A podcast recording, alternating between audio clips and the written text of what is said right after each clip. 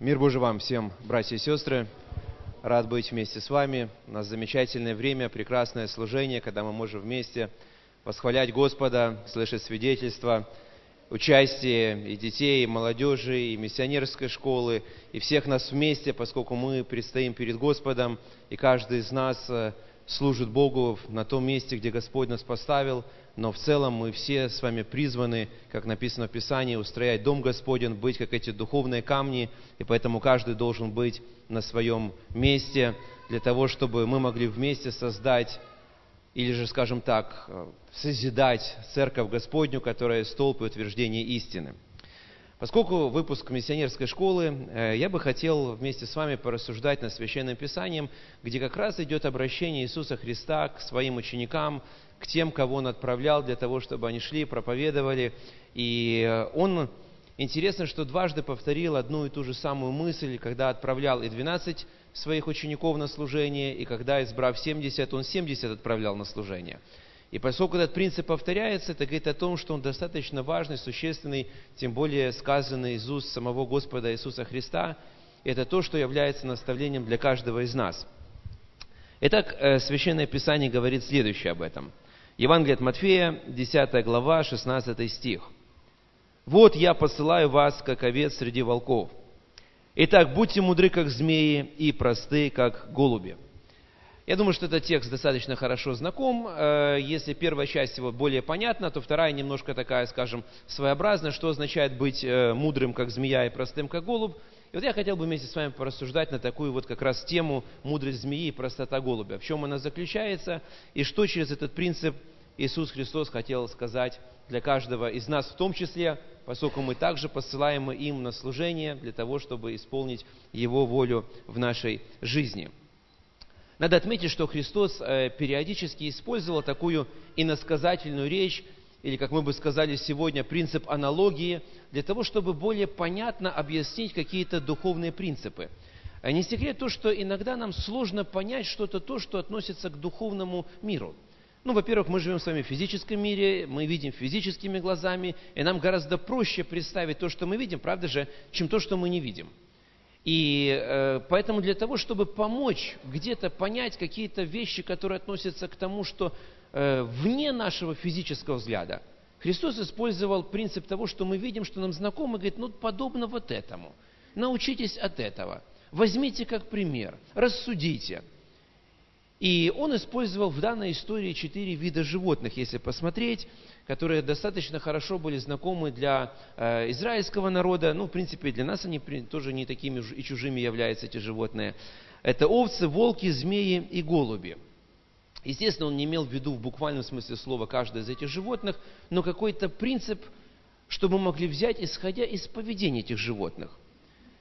Увидеть что-то то, что им свойственно, какие-то качества, которые приписывали, чтобы увидеть те взаимоотношения, которые строятся или созидаются – Э, если говорить про овец, для израильского народа овца, она была очень значимой, потому что, по сути своей, это был источник и молока, и, и мяса, и шерсти, вот, э, и овцы, в общем-то, э, составляли основное богатство, скажем, простой еврейской семьи, потому что если было несколько овец, это уже считалось семья достаточно, скажем, состоятельная, она может себя обеспечить. Надо молоком, надо мясом и шерстью. То есть все, что нужно есть. И поесть, и запить, и одежду чего сделать.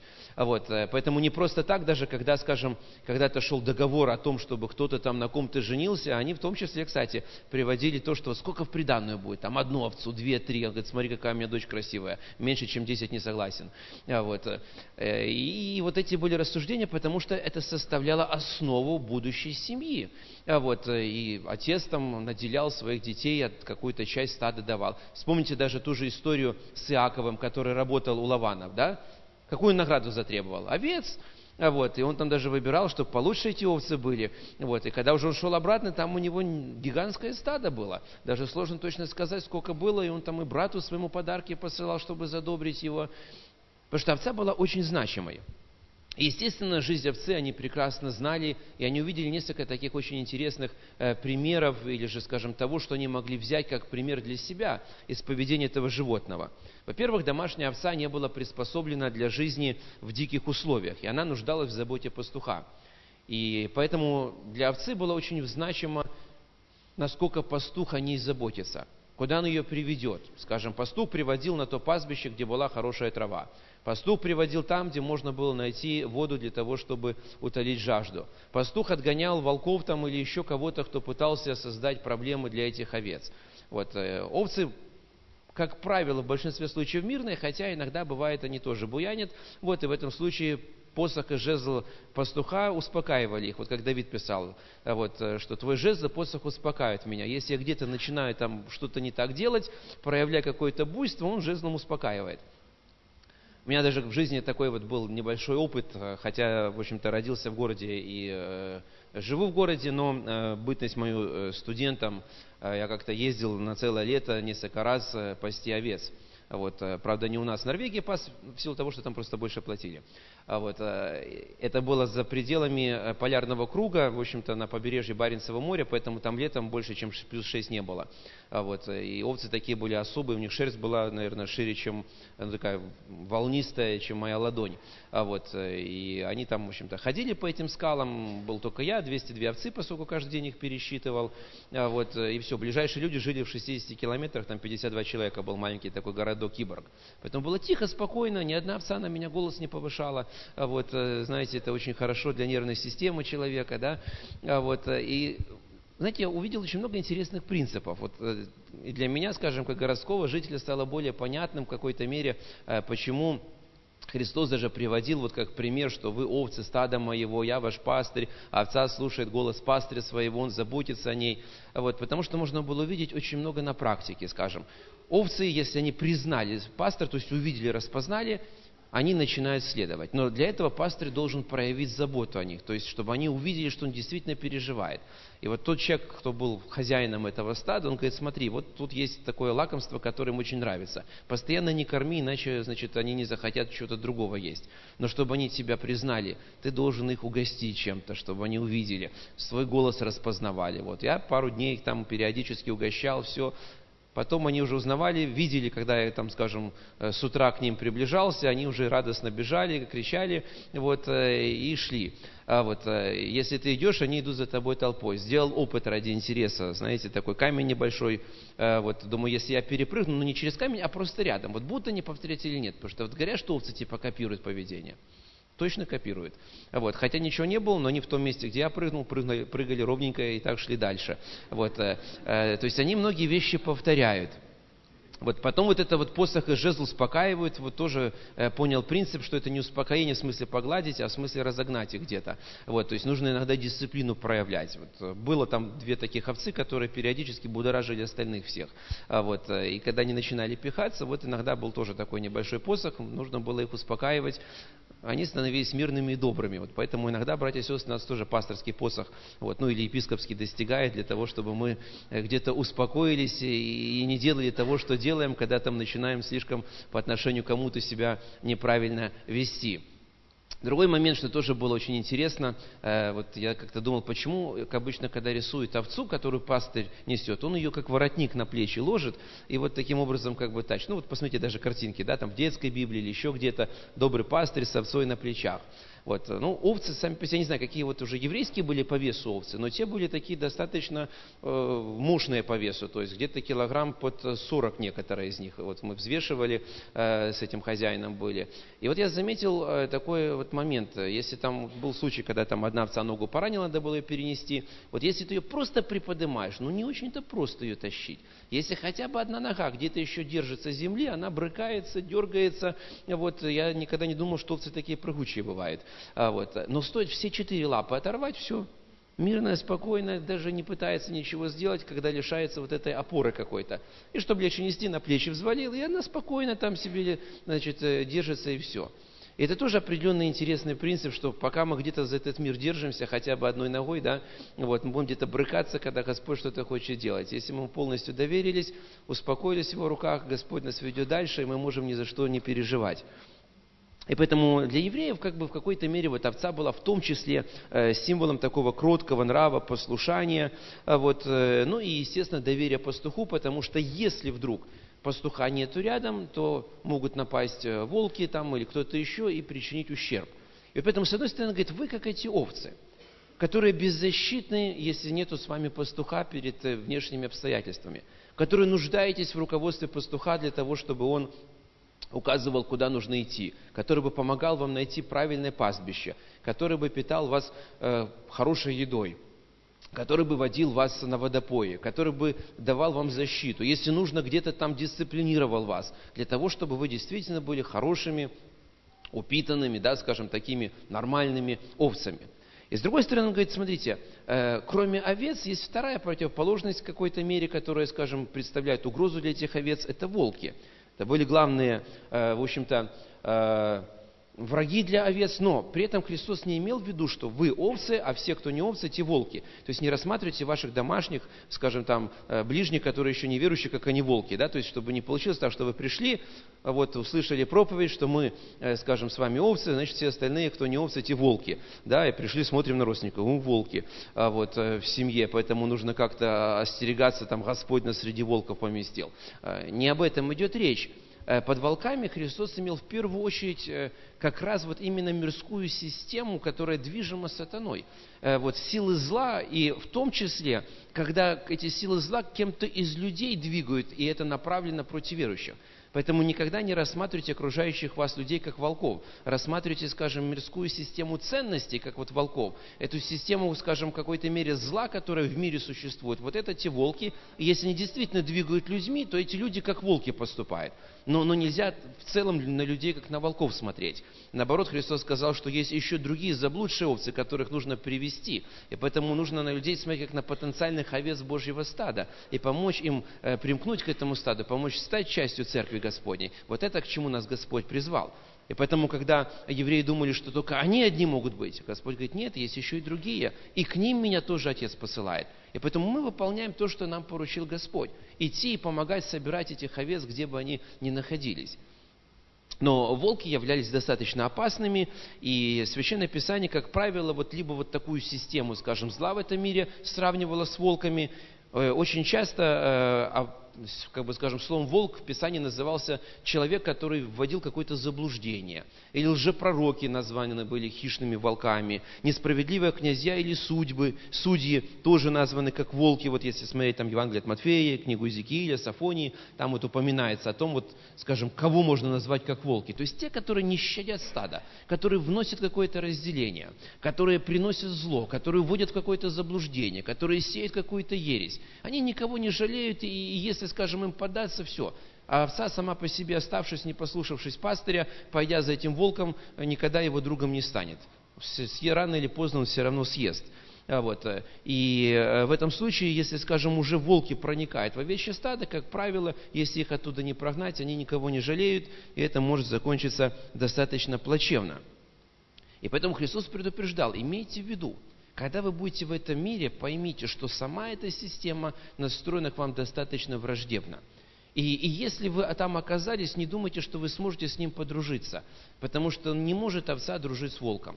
Вот. Даже если это так кажется, ну, возможно, просто волк ее там, скажем так, ждет, когда она более толще станет, чтобы съесть, а вот, э, откладывает на потом. Э, но, тем не менее, рано или поздно это произойдет. И, э, соответственно, для того, чтобы рассмотреть вот эти вот моменты, он говорит, что не может быть этой дружбы, но при этом вы должны понимать, что я вас посылаю, как овец среди волков, не на погибель.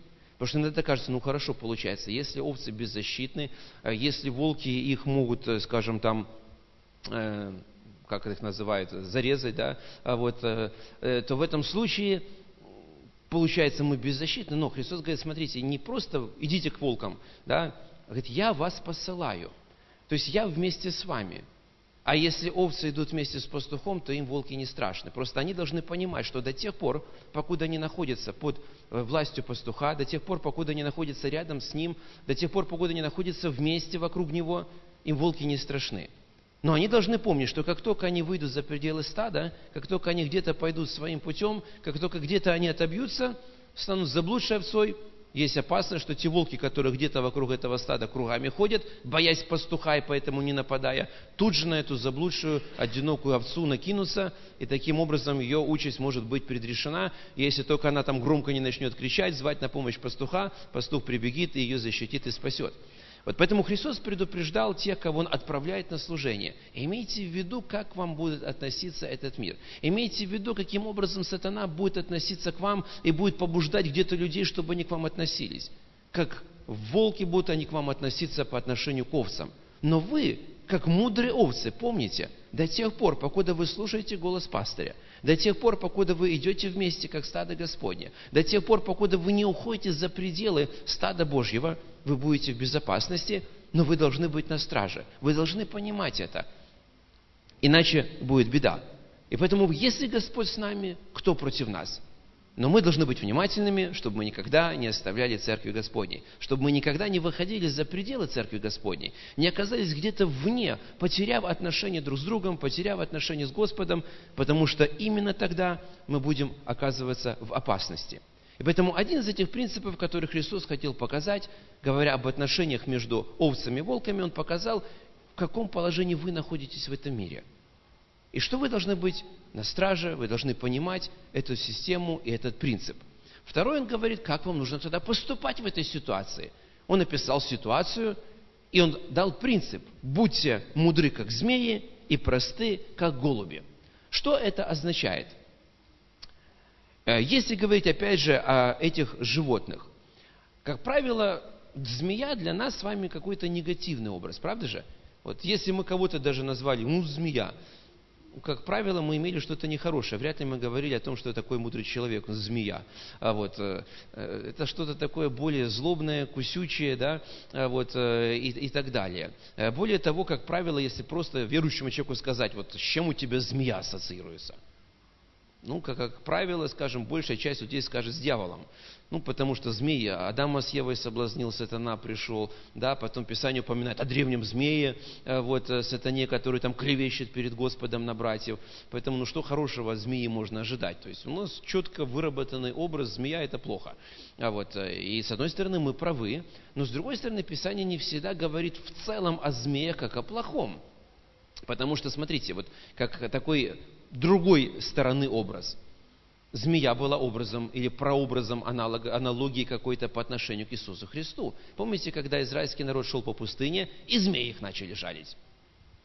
Бог сказал Моисею, сделай медного змея. Поставь на шесте так, чтобы все его видели, и каждый, кто с верой посмотрит, таким образом проявляя послушание Богу, поскольку Господь так сказал, он от Господа получит э, исцеление. То есть не медный этот змей непосредственно исцелял, а вот исцелял Господь в ответ на послушание человека, который он проявлял, и веру, которую он показывал по отношению к Богу. Но змей был таким, скажем, предметом, через который эта вера демонстрировалась.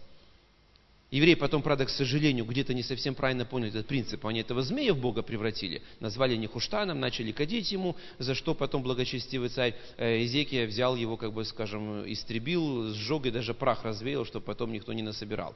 Но э, потом дальше в Писании написано, что подобно как змей был вознесен в пустыне, так надлежит быть вознесено Сыну Человеческому, да, про Иисуса Христа, чтобы каждый, кто на Него посмотрит с верою, мог получить спасение, мог получить исцеление. От этих мирских змеев, которые жалят, посмотрев на Христа, быть спасенным и быть исцеленным. И поэтому в этом случае это был прообраз Христа, то есть не так все плохо. И вот в данной истории Христос говорит, ну будьте мудрыми, как змеи. Э, в чем же заключается мудрость этой змеи или о чем он говорил здесь? Ну, надо отметить, во-первых, скажем, э, что э, с такой точки зрения обычно, скажем, ну, мы говорим, ну, какая мудрость в змее. И под словом мудрость мы чаще всего воспринимаем какое-то знание, правда же? Э, обладание информацией какой-то, вот, э, способность правильно воспринимать то, что происходит, знание, которое мы систематизировали, правильно употребили. Ну, вот обычно, скажем, слово мудрость подразумевает следующее. Когда человек, имея знание, знает, когда, как нужно употребить это знание, чтобы это принесло ему пользу. Вот это мудрость. Потому что можно иметь знания, но не иметь мудрости, правда же? Можно все что угодно знать, но не знать, как это применить. Есть люди, которые знают хорошо, допустим, там формулы в математике, но задачи решать не умеют. Ну, нет мудрости, как применить правильно. Есть люди, которые знают наизусть правила русского языка, но пишут безграмотно, потому что не знают, как их применить правильно. Есть люди, которые знают кучу цитат из Библии, но как посмотришь на их жизнь, ну, ну не руководствуются этим. Нету мудрости, как правильно применить Священное Писание в своей жизни. И поэтому мудрость – это правильное распоряжение знанием. И, и Господь нас поощряет и говорит, кому не достает мудрости, просите у Господа. И более того, Господь дает нам эту мудрость. Вот такая мудрость на греческом языке называется София. Вот поэтому, если у кого-то сестер есть имя София, вот, то ваше имя на греческом языке означает мудрость. Вот, э, и многие родители давали своим дочерям когда-то вот это имя, потому что они говорили, мы хотим, чтобы наша дочь была мудрой. Посмотрите, как она смотрит. Ну, ну мудрый взгляд, правда же? София. А вот, это мудрость означает. Но в данном контексте, когда Христос говорил, будьте мудры, как змеи, Он не использовал слово «София», Он использовал слово «фронимой». А фронимой – это тоже греческое слово, которое переводится как «мудрость», но она подразумевает не просто общее знание и правильное его использование, а оно подразумевает разумное поведение, направленное на собственную безопасность. Вот, скажем, когда э, мы, допустим, там детям говорим, ты сейчас будешь идти, там, скажем, в школу, но будь э, осторожен, когда будешь переходить улицу, э, да, прояви внимание, посмотри налево, посмотри направо, убедись, какой сигнал светофора, и еще раз посмотри налево, направо, и потом переходи, да, прояви мудрость. Вот в данном случае э, идет речь вот об этом слове фронимой, то есть поступи правильно ради собственной безопасности. Имей правильное понимание, что ты должен делать, чтобы не было тебе беды. Ну, другими словами говоря, не ищи приключений на свою голову. Поступай так, чтобы избежать каких-то, скажем, сложностей. Пусть это не будет следствием твоих неправильных поступков, когда ты окажешься в проблеме. Знаете, мы можем быть в проблемах э, по двум причинам. Сами что-то натворили, в проблеме оказались, и потом переживаем, ну, хотя бы в этом случае мы где-то внутри себя успокаиваем, ну, ну, сам виноват. Вот. А вторая была эта причина, когда другие нам что-то сделали, мы не виноваты, но мы оказались из-за них в проблеме. Вот, э, но в этом случае хотя бы где-то мы внутри более спокойно, ну, ну не мы что-то не так сделали, и нам как-то проще, может быть, иногда бывает в этом случае. Так вот, в данном э, контексте вот это слово фронима имеется в виду, поступайте так, чтобы вы сами не стали источником собственной проблемы. Ведите себя так, чтобы вы не создавали себе проблем. И вот э, почему он именно использовал змею? Потому что, опять же, для евреев было очень понятно, как ведет себя змея ради сохранения собственной безопасности – Потому что змеи там водились, были змееловы, которые этих змей ловили. Вот, э, и они знали прекрасно, что змеи, как правило, в большинстве случаев избегают того, чтобы э, оказаться где-то в руках змеелова или даже нападения. Вот чаще всего, даже когда вы идете, например, по лесу, видите змею, как правило, она убегает, правда же? Ну, она смотрит, какой-то гигантский идет э, навстречу там человек по отношению с ее размерами, ну, э, съесть точно не съем, а вот, э, ну, я имею в виду наших белорусских змей, да, ни одна из них человека не проглотит, это точно. А вот, э, поэтому, ну, смысл ввязываться, если еще потом и палкой по голове получишь. Зачем искать приключения на собственную голову, да? и убежала. Иногда там сдалека видим, а потом ближе подходим, она раз-раз-раз, и все, и избежала конфликта. Вот, если уже мы где-то ее в угол загнали, вот, э, прежде чем начать нападать, э, вот, она сначала там сгибается, пытается угрожать, шипеть начинает, а вот, э, что-то там делает для того, чтобы устрашить. Если это не помогает, уже остается последнее, тогда она делает выпад и кусает вот, для того, чтобы как-то себя обезопасить. Но это в большей мере такая уже крайняя мера. И вот Христос говорит, что когда вы окажетесь вот в этом мире, который настроен к вам по отношению как волки, ведите себя правильно, подобно змее, чтобы избегать конфликтов или избегать той ситуации, которая будет заведомо для вас плохой. Научитесь от змеи. Вот видите, что может быть опасность. И если есть возможность избежать, ну проявите мудрость, не делайте этого. Э, я читал как-то одну такую историю, тоже, кстати, о миссионерах, вот, но это такой пример, как они делали неправильно где-то. Это было э, в средние века еще, это было свойственно некоторым католическим миссионерам э, в силу того, что там есть такая система, когда человек где-то там совершил что-то героическое во имя веры, вот его после смерти могут канонизировать, ввести в ранг святых, ну и потом, скажем, к нему будет обращаться в молитвах и так далее. Вот, ну и знаете, кому не хочется, чтобы потом с него написали икону, он был там в ранге святых и так далее. Вот, и некоторые специально, скажем, провоцировали э, тех аборигенов, где они отправлялись миссионерами, чтобы те их в итоге где-то там убили, и они вроде как за Христа пострадали, но их потом канонизировали. И в итоге это настолько приобрело вот такой массовый характер, что их убивали не потому, что какие-то были злобные эти аборигены, а потому что эти сами их настолько провоцировали, что те же, ну сколько можно, вот, а те он за веру убили, потому что он там проповедовал. Но оно можно поступить не мудро, скажем. Вот, э, можно, вот, вспомните историю с апостолом Павлом, например. Мудрое поведение. Он пришел в Афины, он хотел там проповедовать. Он прошелся по городу, увидел, что там очень много различных храмов языческих, капищ каких-то там и так далее, и даже нашел написано «жертвенник неведомому Богу». Потом мы собрались афиняне в Ариапаге, написано, что они ничего так не любили делать, как слушать что-то новое. Было два варианта, как апостол Павел мог начать проповедовать. Он мог начать так – Идолопоклонники поганые, идете все в ад, э, вот э, огонь, э, значит, Господин ждет вас, понатворили тут всяких идольских капищ, вот, молитесь бесом, вы нечестивые, вот, срочно кайтесь, иначе сейчас огонь с неба сводет, сожжет вас всех, вы такие, сякие и так далее. А вот, Скорее всего, они бы его быстро выкинули оттуда, и все. А вот, потому что даже не дали бы ему дальше рассказывать, как все-таки получить это спасение. Потому что начал с того, что начал их во всем обвинять. Как что? Потому что, ну, как бы скажем, для них это была часть их жизни. Апостол Павел, и он бы стал, скажем, мучеником за веру, да? Вот, но апостол Павел начал очень мудро. Он говорит, вы знаете, я ходил по вашему городу и заметил, что у вас очень много различных храмов, и я отметил, что вы люди как бы особо набожные по отношению к другим. Вы не хотите никого из богов э, обидеть, даже не зная кого-то, и то чтите, чтобы случайно никто не обиделся. То есть он, как бы, скажем, даже какой-то в мере комплимент им сказал.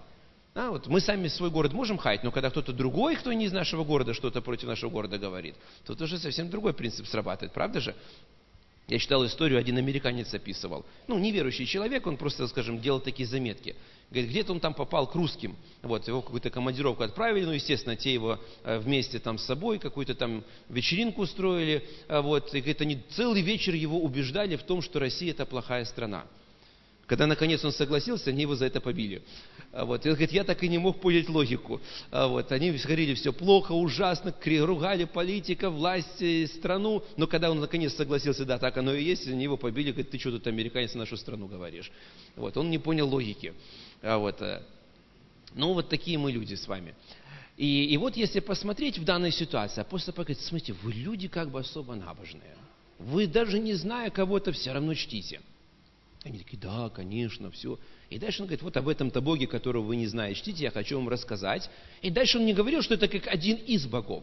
Он говорил о одном единственном истинном Боге, и это дало возможность им и выслушать, и многие люди покаялись. Да, кто-то был против, но он, тем не менее, правильно рассказал и принес им весь Евангелие. То есть он поступил мудро. Он не искал специально конфликта, обзывая их, но он нашел подход, как дать им возможность расположить, открыть свое сердце, чтобы выслушать то, что говорит.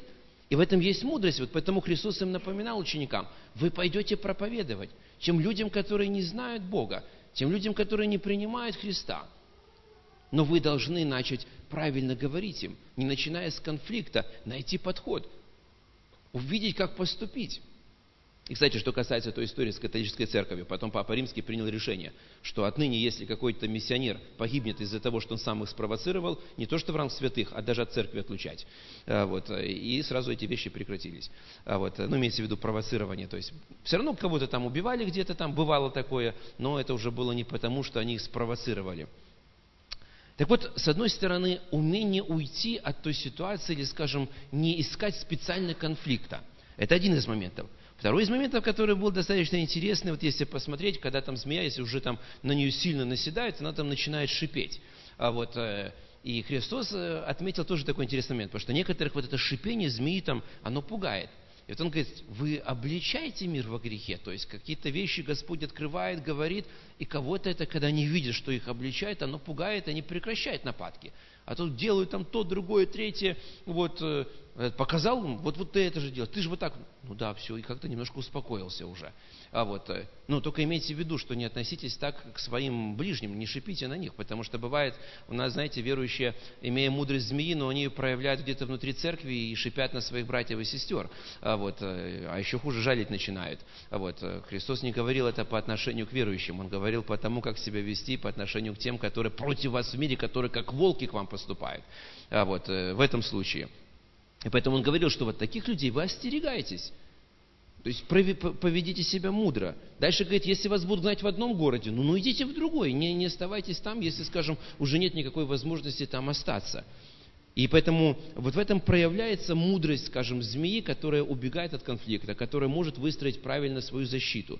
Еще один момент, когда уже никак невозможно избежать конфликта, что делает змея? Она сворачивается в клубок и голову вовнутрь прячет. И таким образом, если даже кто-то там пытается ее атаковать, ну, куснет там ее, скажем, тело, а вот, зато голова останется в сохранности. А вот, э, тело может выздороветь, а если голову откусишь, уже каким-нибудь целым, целым тело не было, ничего не поможет, правда же? А, вот, э, а так раны можно залечить, главное, голова в целости, она ее прячет. И вот э, заметьте, это тоже очень важный момент. Если, опять же, проводить аналогию. Голова – это наш ум, наш разум, правда же? Вот, с чего начинается любая ересь заблуждения? Когда сеются какие-то неправильные мысли – с чего началось отступление Адама и Евы от Бога? Когда в их сознании сатана посеял мысль, а правильно ли вам сказал Бог? Подлинно ли он вам сказал? Он вас обманул. Подумайте над этим. Он не хочет, чтобы вы, были такими, как он. А вы уже можете быть.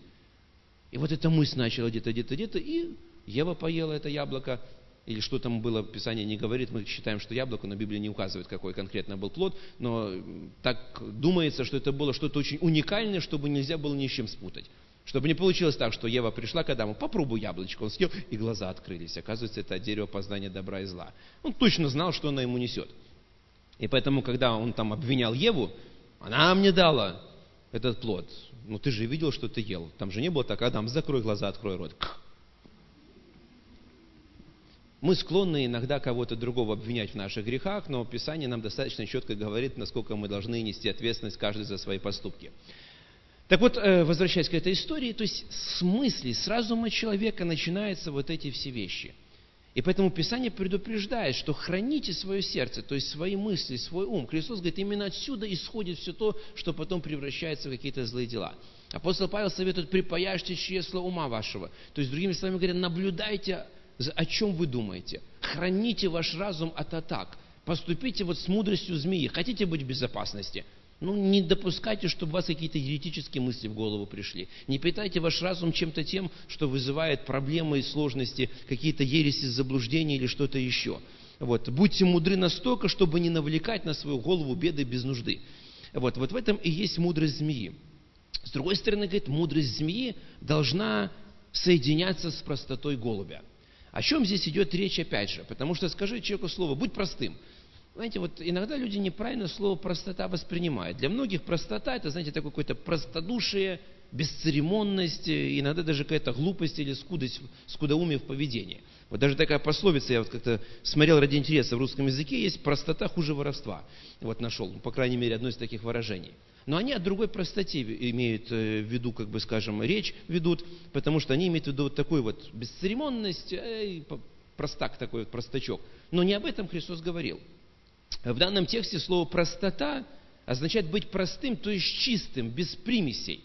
Вот э, мы говорим, допустим, там, чистая вода, да, то есть без всяких примесей. Вот э, в, этом контексте она звучит так. Это простая вода, то есть в нее не добавлен ни чай, ни сахар, ничего другого. Просто вода, да. Вот, э, так вот, будьте простыми, то есть без всяких примесей, без каких-либо добавок, как голуби. Вот почему он именно привел голубей? Ну, дело в том, что в израильском народе голубь был в какой-то мере символом чистоты, открытости в поведении и сосредоточенности на чем-то одном – в чем смысл был простоты? Надо иметь в виду, что не шла речь вот от разных видов голубей, как есть у нас, да, там, скажем, пестрые, сизые, там всякие разные. Вот э, те голуби, о которых шла речь, это были обычные такие серенькие голуби, вот, которые водятся в Израиле, и они там ничем таким особым не выделялись. То есть они были без всяких там дополнительных, скажем, примесей разноцветных перьев или еще чего-то, чтобы там красоваться друг перед другом, как, как павлин там или что-то еще. Обычные такие вот, знаете, простые, как вот Бог сотворил, ничего там нового, дополнительного у них не было. А вот, э, и с одной стороны простота, то есть не быть с примесями какими-то, то есть быть искренними, открытыми. Второй момент, что касалось особенностей голубя, это сосредоточенность на чем-то одном. Вот когда мы читаем книгу «Песнь песен», там есть такое выражение. Жених сравнивает невесту, да, с голубем и говорит, глаза твои голубиные. Что он имел в виду? Видели, какие глаза у голубя? Маленькие красные. Он не об этом имел в виду. Он не говорил, что у тебя глаза, как у голубя, маленькие, красные, а вот э, такие какие-то. А вот, э, э, он имел в виду другую особенность. Вот замечали, что когда голубь смотрит, он все время так вот головой крутит, да? Видели? Вот. Другие птицы так не делают, именно голубь. А вот. У него есть одна интересная особенность. Вот. У него глаза могут быть сфокусированы только на чем-то одном. И если он это видит, уже другого ничего не видит. Вот поэтому нужно постоянно вращать головой, чтобы хотя бы наблюдать, что там вокруг него происходит. Иначе кошка подкрадется, и нет голубя. А, вот. Э, а так он получается, как бы, скажем, все время смотрит туда, сюда, туда. То есть, если я смотрю сюда, я уже ничего другого не вижу. Если я смотрю сюда, я уже другого ничего не вижу. И поэтому, когда э, жених говорил невесте, глаза твои голубины, он говорил, что ты только на меня одного смотришь. И когда ты смотришь на меня, для тебя больше никто другой не существует. Ты больше никаких других мужчин не видишь. У тебя взгляд на меня сожжущий, поэтому я счастлив, если ты смотришь на меня, я спокоен, кого-то другого не будет. Вот в этом, в этом смысле, скажем, даже вот правильность в семейных отношениях, да? Вот как один говорит, э, что можно назвать, скажем, вот правильным взглядом жены, да? Вот идет она, скажем, видит мужчину шикарного, красивого, и она думает, какая хорошая у него куртка, надо мужу такой купить. Потому что у нее взгляд сосредоточен на мужа, и она на все остальное смотрит сквозь эту призму. Вот это то, что означает глаза твои голубиные. И поэтому, когда они сравнивали Христос, людей, скажем, или своих учеников, говорит, будьте как голуби, он имел в виду, то есть будьте без примесей, будьте простыми, искренними. И с другой стороны, он говорит, будьте сосредоточены на мне – я вас посылаю, как овец среди волков. Поэтому хотите правильно себя вести, вы знаете, на кого нужно смотреть. Вы, вы знаете, э, кто должен быть в центре вашего внимания. Начнете смотреть по сторонам, упустите взгляд с Иисуса Христа, будут проблемы в вашей жизни. Но если вы будете смотреть на Христа, брать с Него пример, то вы будете в безопасности, вы будете вести себя правильно. Поэтому это тоже был очень важный нюанс. И еще одно, что было свойственно голубям э, в силу их особенностей, это то, что э, голубь возвращается всегда туда, где его дом. Вот э, на этом принципе основана голубиная почта. Да?